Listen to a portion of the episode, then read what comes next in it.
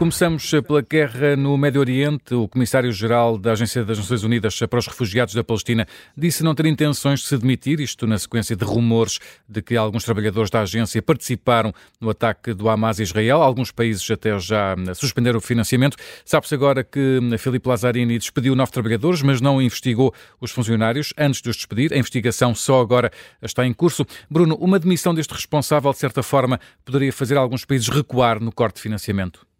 Uh, boa tarde. Bem, uh, acho que seria um sinal. No fundo, uh, não há indicação de que este diretor da, da Agência das Nações Unidas para os Palestinianos esteja diretamente envolvido, ou seja, suspeito de cumplicidade com Hamas. mas é, é, normal numa, em qualquer organização, por exemplo, numa empresa, não é? quando há um problema sério, que, no fundo, o responsável máximo assuma um pouco, pelo menos, a uh, no fundo, não a responsabilidade criminal, vamos dizer assim, mas a responsabilidade política ou de gestão, não é?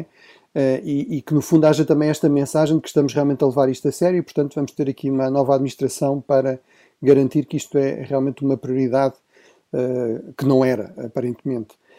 E, portanto, uh, fica claro que, por um lado, o responsável da, da, agência não tem essa intenção, provavelmente também não diria isso se não tivesse a garantia de que o lado das Nações Unidas nomeadamente do Secretariado e do Secretário-Geral, ele tinha apoio para se manter em funções eh, e, portanto... Mas também não eh, será, para... Eh, não será o, o Secretário-Geral da ONU a, a, a fazê-lo sair ou, ou a, a tirar-lhe o tapete, digamos assim?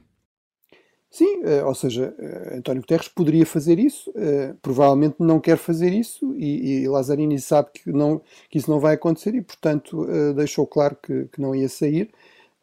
Parece-me, do meu ponto de vista, que isso realmente vai tornar mais difícil convencer os países que, eh, que, são os principais financiadores da agência, de longe, não é? Portanto, mais uma vez é importante sublinhar isto, ao contrário de uma narrativa muito popular, inclusive em Portugal, eh, os países ocidentais, os países europeus, os Estados Unidos, o Canadá, o Japão, a União Europeia, eh, a Alemanha, são os principais financiadores de tudo o que é o apoio humanitário aos palestinianos, tudo o que são serviços públicos na Palestina.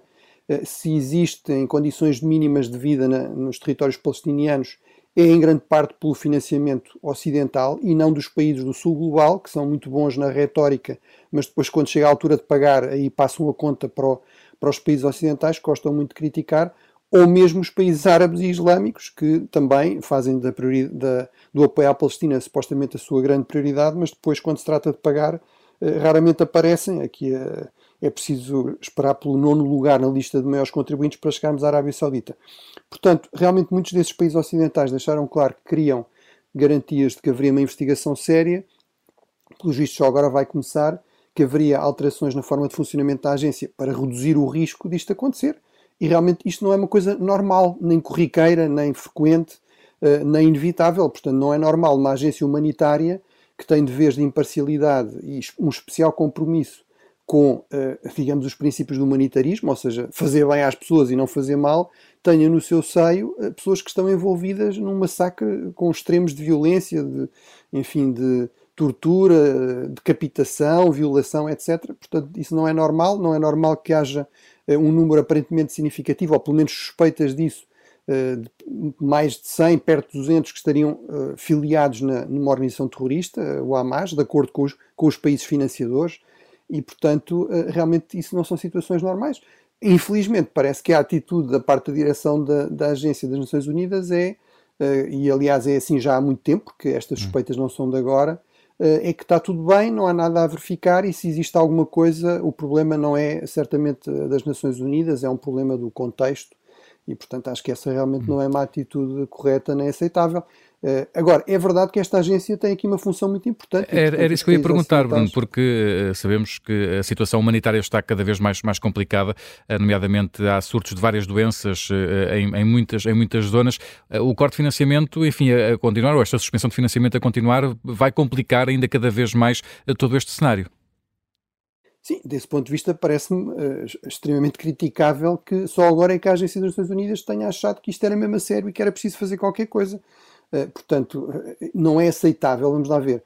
Mas um lar da terceira idade também tem uma função social muito importante. Mas quando se descobre que há problemas no lar da terceira idade, a resposta é não podemos fazer nada e temos de continuar a pagar porque eles apoiam a terceira idade. Não, a resposta tem de ser.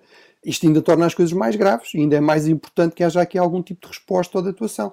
Por esse tipo de raciocínio, não se podia nunca pedir contas, nem poderia haver qualquer tipo de consequências para qualquer ONG, agência humanitária porque estão a fazer, estão a, digamos, a, a, praticar o bem, porque estão a ajudar pessoas, sim, isso é, é verdade.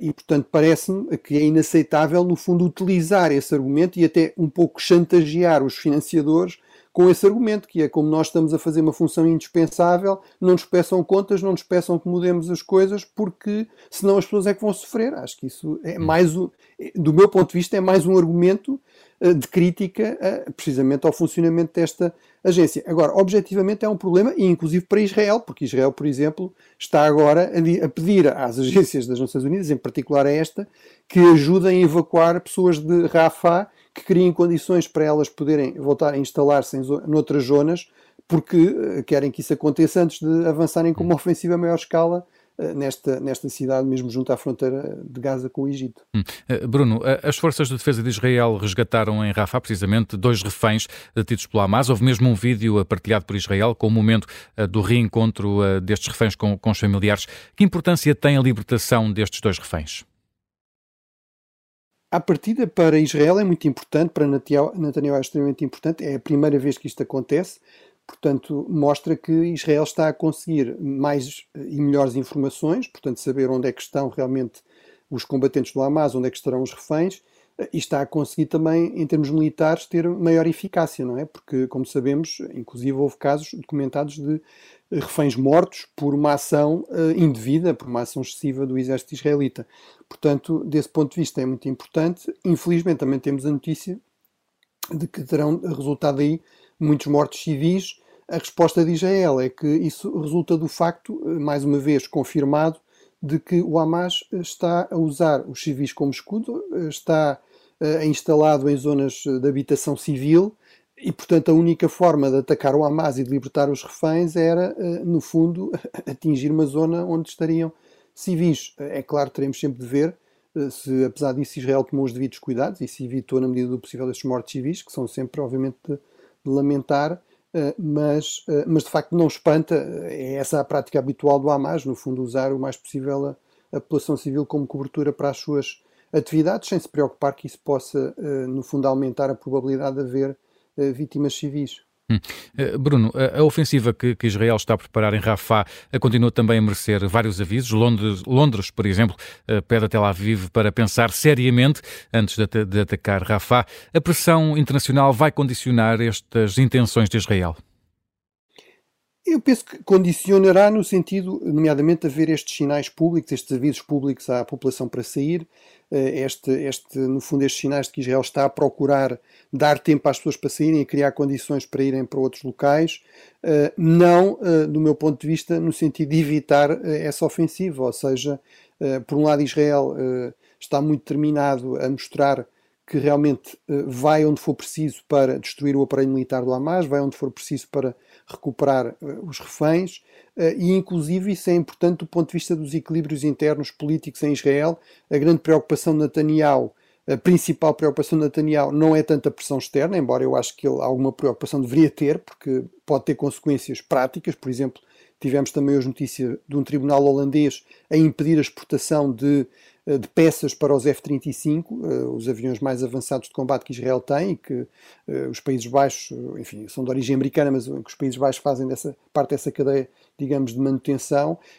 Portanto, alguma coisa o deveria preocupar, mas a grande preocupação dele é a política interna e aí é, sobretudo, a sua ala direita que o preocupa, ou seja, são os partidos mais radicais, mais extremistas, ligados aos colonos e aos colonatos, que uh, querem ou quereriam uma ação ainda mais musculada, militar, uh, mais forte, com menos preocupação com os civis, que inclusive muitos, alguns deles defendem abertamente a ideia de uma limpeza étnica de Gaza. Portanto, obviamente a preocupação com a população civil uh, para eles não, não existe, não é? E portanto, do meu ponto de vista, o líder do governo israelita, que é em última análise quem decide esta questão, não se vai condicionar a esse ponto, ao ponto de não fazer um ataque a Rafah, porque do ponto de vista internacional isso pode suscitar críticas.